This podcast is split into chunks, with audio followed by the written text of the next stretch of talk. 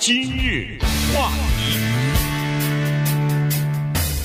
欢迎收听由中讯和高宁为你主持的今日话题。呃，昨天呢，我相信很多朋友在新闻当中也听到这个消息了，就是呃，英国的阿斯利康呃这个制药厂吧，他们和牛津大学一起合作研发的一个呃，就是治疗新冠病毒的这么一个疫苗呢。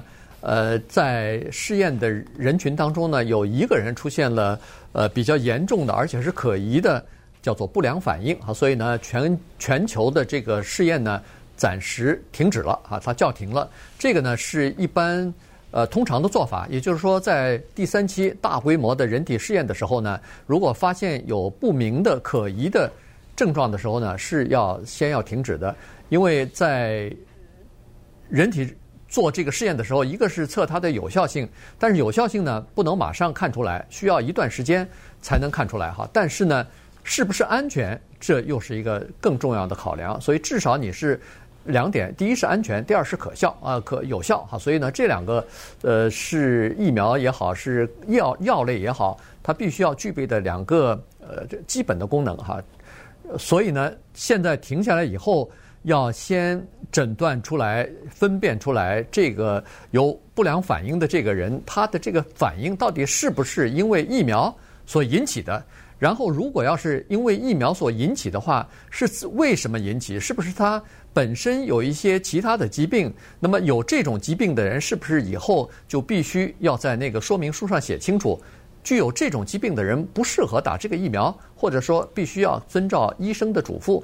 呃，做什么样的这个安排等等哈，必须要把这个东西了解清楚之后呢，才可以重新再恢复这个大规模的试验。所以我们简单的聊一下疫苗这件事情，因为它的研发呢是非常的复杂，普通的老百姓基本上可以说是没有任何的发言权在这个问题上。我们有的时候听到一些新闻，然后就立刻呃进行一些。不正当的传播呀，或者是讲一些其实自己没有什么底气，也没有什么根据的话呀，什么之类的，我们只能是相信一个东西。我觉得相信这个东西应该是没有错，因为你不相信它，你别无选择了，那就是科学。这是什么意思？就是我们今天说的 AstraZeneca 叫阿斯利康，它已经测试了上万人，闹不好是几万人。但是只有一个人现在出现一个症状，叫做脊髓炎，就是他的骨髓发炎了，是这么一个情况。当然，现在阿斯利康对这个东西是是男的，是女的，是老的，是少的，是什么什么一律没讲。那他是不是有脊髓炎？阿斯利康也没有公布，只不过是呃外面有消息从里面得到的一些内线的消息啊，是这么说的。而且，呃，这个病是不是由于疫苗引起的？当然，一切的一切都在调查之中。这个调查不是三天五天、三个礼拜、两五个礼拜。据说，如果是查出有问题的话，可能会永久的停止这种疫苗。呃，就是这一类，因为。什么叫永久？不是停止研发，是他研发出来的这个疫苗，没有疫苗怎么试验啊？对不对？它肯定肯定已经研发出来了嘛，然后已经进入到第三期了，就是用真人试验了。那用真人试验不就把这疫苗注射到你身体里去，你才会有这个副作用吗？对不对？是这么一个情况。当然，它其中有一半的是安慰剂，就是假的哈。然后再来看。那假的可能就是什么一些对身体没无害的一些液体吧，对不对？对，注射到你的身体里，这个顺便说了，以前也给大家介绍过，哪个是真的，哪个是假的，连医生都不知道。然后最后有人知道，但是医生不知道。然后最后再看，到底是是这个疫苗起作用了，还是心理的作用啊？等等，非常复杂。但是我说的相信科学就是这意思，就是我们今天人类能够活到现在，你必须得承认，就是科学。起到了很大的作用，也就是我们在征服，比如说自然也好，征服疾病也好，哪怕是一个无人驾驶的汽车，几年以前有一个人在华盛顿还是在哪儿死了，对不对？试验这个无人驾驶汽车，一定会付出生命的代价，但是他付出的生命的代价，比所拯救的那个数字是不成比例的，呃，所以我觉得这种研究啊，付出的一些代价。只好说一句无奈的话，没有办法。呃，一七九八年，英国一个医生，乡村医生 Edward Jenner，他首先发现了疫苗这个东西。今天我们说的这个英文字 “vaccine” 就是他创造的，他用拉丁字的“牛”和疫这个呃传染这两个字的结合制造了这个字。但是比他还早将近一千年，中国古代人就明白一个道理，就是一个人要是得了天花的话，他穿过的那个衣服给一个没有病的人穿一下，用防止这个病。不得了啊！中国的古代人，他能想到这一般的人不吓死啊？这个人得了天花，他的衣服给我穿，你不是害我吗？这是谁呀？这中国古代的人他会明白这个道理，就是让那个天花的病人的衣服给你穿一下，然后提高你的免疫力，你就不会再得了。所以我们今天跟大家讲的两个方面，一个是对于这个疫苗的研究出现的一小点挫折，呃，再一个就是多少的美国人很很有可能拒绝。即使你研究出来，他也不接受啊，这是什么原因？但是不管怎么说，我们向这些研究者们和向这些做实验的人要表示致敬，因为很多人给你钱你也不去做呀，对不对？对。你要去做吗？人说我们现在研究新冠的疫苗，你请给我做实验，然后我要把这个针打在你身上。什么叫打在你身上？就是让你先得这个病啊！疫苗不就这意思吗？我才不干呢，对不对？很多人你给我多少钱？肯定没多少钱啊。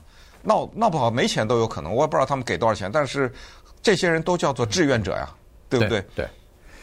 但是在做到第三期的人体试验的时候呢，他基本上是可以确定，因为第一期和第二期的试验，动物试验和这个药理的分析什么的，他们已经做过了啊，所以呢，基本上可以确定不会造成太大的伤害，至少是这样子。而且据说呢，这个疫苗现在在做第三期试验呢，它是有三万人做的啊。这个全球，在美国、英国什么，好像南非也也有吧，呃，好几个国家哈，在。前段时间我们还听到广告，还在征那个呃做这个疫苗的志愿者呢，哈，就在美国就就是这样子，就是征这些志愿者，他越广泛的、越多元化越好，越代表更多的人，这样的话才才这个将来的这个疫苗的适用性才更广泛嘛，不是只要。一种人，或者是某一个年纪的人，那不行哈。这个是从大到小，从呃各种各样的各个族裔的人，最好是都有哈。生活在各个地方的人都有，这样的话呢，它就有更多的这个代表性。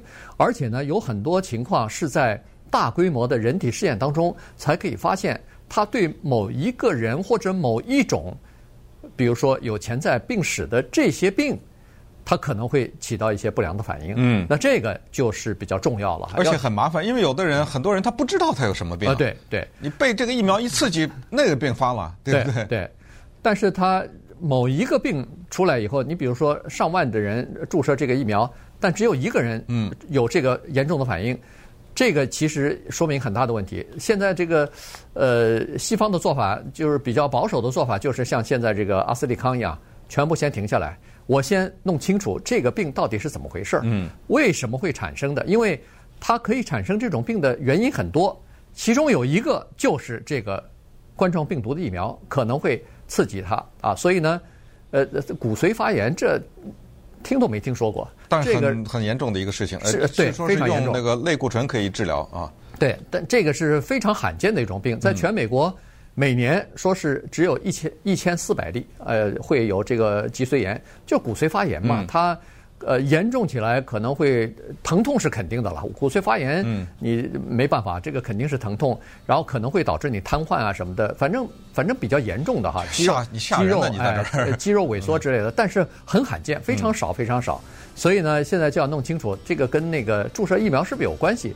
也可能跟疫苗一点关系也没有，它是其他的问题，呃，其他的诱因啊。但是现在比较难的就是什么诱因，呃，会这个导致这种病呢？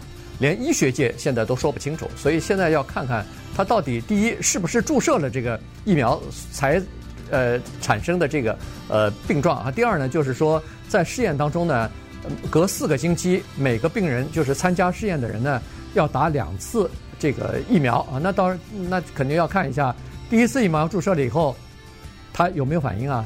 是不是第二次疫苗注射之后才开始反应？所以这些东西必须要隔离开来，必须要单独的来评估完了以后，才能够重新再恢复的。今日话题，欢迎继续收听由。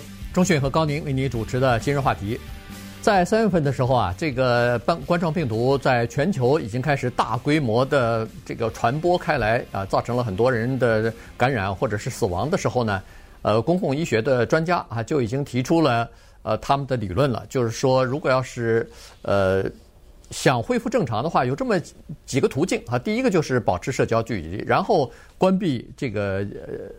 整个的经济啊，这样的话呢，就减少人们跟人人跟人之间的接触嘛。然后戴上口罩啊，呃，这个要追踪呃和那个带病源的那些人接触过的人呢。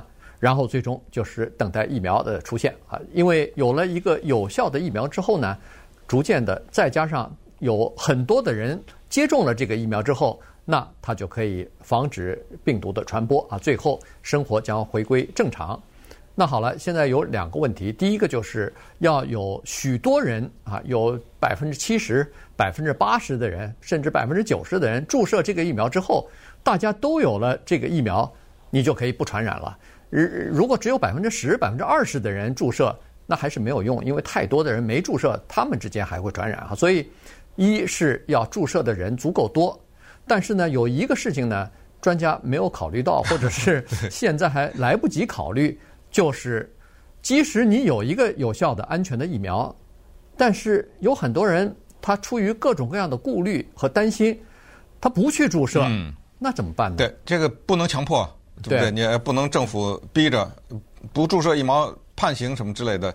有的人你判刑我也不注射，知道吗？这今天就给大家要分析一下这个情况。这个是一个呃，目前被医学界呢小小的忽视了，但是。突然之间，绝对有必要重视的一个问题，因为最近一段时间连续有大型的，而且有权威性的民调发现，咱们不说全世界，就是说美国有大量的人说我坚决不注射，你研究出来我也不注射。这里面几个原因，先说第一个，有这么一群人呢，他是连感冒预防针、什么天花什么，就任何预防针都不打的。这个大家知道，对不对？对。呃，这些人认为是什么导致自闭症啊什么之类的，就是这些人是不打的，坚决不打的这个这一类人，刚才说的这第一类人呢，他是这么个心理：一个是这东西有害，打了以后让比如说我的孩子得了自闭症什么，这个是有害的啊；还有一个就是他有这么一个道理，他说：那你们都打了，我就不用打了呀。你想一个道理啊，大家都打了，那么假如我有这个病。那我得了也不会传染你啊，你不是得你不是打了疫苗了吗？嗯，对不对？好，或者你反过来说，你根本就不得，对，你打了疫苗你就不得吗？你不得我也不会得呀，你也不会传染给我呀，所以我不打。你说他自私也好，说他担心也好，反正这这一类人咱们把他刨去了，他肯定不打的。而且尤其是前段时间，呃，对疫苗的一些就是关于什么得能够得这个病那个病之类的，好，这个这些人肯定不打。还有一些人呢是针对。新冠这个问题他不打，你那些流感呐、啊、或者其他的小孩子打的那些，我带着孩子照打不误啊。但是这个我不打，这是一个政治原因，全因为两件事儿，一个是美国政府推出来的所谓极速的这个计划，他用的这个词用坏了，warp speed，就是极速研发，我能早一天就早一天，这个事儿。不行，因为急就容易坏事儿，有的时候，对不对？你就容易忽略。还有就是因为川普总统讲的这段话。We're going to have a, vaccine very soon, maybe even before a very special date. You know what date I'm talking about? 就因为这段话说坏了啊！因为他说，嗯、呃，大家等着，我们会很快有疫苗，他会在一个那个日子以前 出现。呃，你们都知道我说的是哪个日子？这个日子是十一月三号。这句话一下不小心说坏，原因是，哦，这疫苗是个救命的事儿，你要赶在你投票以前，你把它跟政治连起来了，嗯，对，对，你把它跟大选，再说白一点，就是我川普一定要让他在十一月三号投票以前研究出来，这才算是我的呀，对不对？对对，是在我任内的呀，那么你就会投我的票啊，哎呦，这一下。就麻烦了，你知道吗？这就是更多的人说哦，你是这样的一个时间，你规定你的 FDA，据说他还让 FDA 修改一些审核的，放宽一些审核条件，那我行不行？对，这我不打。叫叫紧急情况下紧急处理嘛，呃，快速批准哈。所以在接受采访的时候呢，有美国啊，在美国的接受采访的人当中，有二分之一，呃，有四分之一到三分之一的人说是，即使是 FDA，就是美国食品药物管理局批准，我也不打。嗯，啊，这个这个数字是很高的。呃，三分之一的话，那不得了哈，这个数字非常的高，所以就是说它高到这样一个程度，使得疫苗失去意义。呃，对对，因为就你打了也没有，因为大量的人不打。不打，对。对，他就是在那些人当中还在传播嘛，啊、嗯，至少是这样子，所以这个是一个现在必须想要解决的问题，而且在不打疫苗的这些人当中呢，有两个族群特别突出，一个是黑人的族群。一个是女性族群，嗯，这两个族群呢，黑人族群现在根据调查呢是说，他们跟白人相比的话，他们不去接受这个呃疫苗注射的人可能会比白人要多出百分之四十来，嗯，女性就更可怕了，女性据说是比那个男性要多出百分之七十，显然他们对这个疫苗的安全性还是有一些担心的。当然，黑人不注射呢，有一些历史的原因啊，因为，呃，从历史的角度来看呢，这个黑人黑人社区的在医疗照顾方面呢，一直是落后的啊，一直对他们的照顾不足，所以有很多黑人他有两个担心，第一个担心是，哎呦，会不会又把我们当成试验品了？对，历史上有过，哎，对，把黑人当试验品啊，对，说现在。呃，给我们免费注注射什么的话，这可能是把我们当试验品，这是第一个担忧。第二个担忧的是，好，你给我们了，但是不是免费的，那对不起，可能价格太贵，嗯，我也负担不起。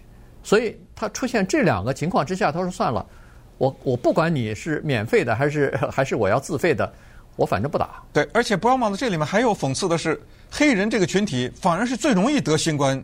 的一个得得的最多的，我们以前也跟大家讲过，黑人和西裔人是这一次美国的新冠病罹患者的当中的人数最多的，甚至比其他的有一些族裔是高出很多来，所以这次是一个新的情况。那刚才说的第一类人就是任何的都不打的那些，就是对疫苗这个事持反对态度人，然后还有第二群人，这群人就是现在呼吁说不许戴口罩啊。啊，不戴口罩是我的权利啊！根本就世界上不存在这个病啊！呃，这都是你们拿出来达到其他的啊不可告人的目的啊！呃，还有那些出了站在街上游行啊什么这，我说的游行不是呃抗议警察暴力那些，就是抗议政府干预人权呐、啊、等等啊，就这些人很可能不打，这又是一一类人。那还有就是刚才说的第三类人，就是考虑到你这政府火急火燎推出来这个你的动机，我怀疑。所以我不打，安全性我怀疑，所以我不打。这第三类叫做怀疑者。那么接下来呢，就有趣了，说什么民主党人多少人，多少人不打，共和党人多少人不打。那么现在看到的是这样，百分之七十二的共和党人呢，他们是说啊，如果这个东西是赶在什么时间之内必须得给我研发出来，你 FDA 必须得给我赶在什么之内把这个。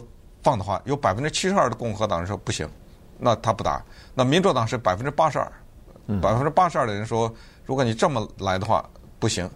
所以你看这事儿突然冒出一个节外生枝的事情来，就本来是疫苗是我们最后一根救命稻草了，对不对？对有了疫苗以后，就社会恢复正常，以后再也不用戴口罩，不用什么保持社交距离，这个问题就解决了嘛？就像很多病已经从地球上消失了一样，但是突然之间冒出这个问题来，现在。对这个呢，可能和呃政府的这个急速批准计划、急速研发计划有点关系哈。然后再加上川普总统又指定一个日期啊，比如说 CDC 不是前段时间两个星期之前吧，已经通知各个医院了，说十月底的时候我们这个疫苗就会发到你们那儿，你们赶快发到各个医院去。实际上这个呃发到这个各个诊所去，实际上这个呢，其实就让人感觉到有点担心，也就是说。一个疫苗的研发，它不是说人为的可以决定，政政策方面可以决定啊，十月一号之前你必须给我研发出来。它这个是有很多不确定性的，甚至可能今年发那研发不出来都有这种可能性啊。所以你如果这么做的话，人们就说你会不会在安全方面应该做的一些步骤就没有做呢？偷工减料了呢？为了缩短时间，为了呃在某一个赶在某一个时间之前哈，所以这个就有问题。因为从民调当中明显的看得出来，在六月份做民调的时候呢，有百分之六十七的白人说，只要是 FDC 呃 FDA 批准的话，他们就愿意去注射的。但是现在反过来了，呃，有百分之六七十、七八十的人说，你要是提前。说是呃赶在某一个日子之前要做出来，那我不敢打。嗯，你知道吧？对，那现在就已知的啊，就是现在刚才说的，包括那个 AstraZeneca 什么这些研究已知的副作用呢是比较轻的。已知的副作用现在就是有打完了疫苗以后突然觉得非常冷啊，就觉得非常寒冷，然后有这个肌肉疼痛的这种现象。呃，还有一些呢就是什么恶心呐什么之类的。当然这些东西呢，反正在疫苗。公布的时候，他都会告诉你。对，呃，他给你一张纸上写着，有一些，如果你出现有一些症状的话，是正常的，他会告诉你。呃就比如说突然觉得很冷啊什么之类的，不用着急。但是如果你出现另外的一些什么什么情况的时候，那那个时候你再去找医生去啊。反正就是现在呢，就是疫苗的情况。最后就是这次盖洛普做的那民调呢，它最后的结果就是说，最后的一个问题是说，没有政治问题啊，没有说必须在哪天之前研发出来。把所有的这些都排除，我现在就假设这个是一个绝对安全、绝对的有效的一个疫苗，你会不会注射？居然有百分之三十的 接受的人说不注射，啊，就把所有的因素都在内，我也不注射。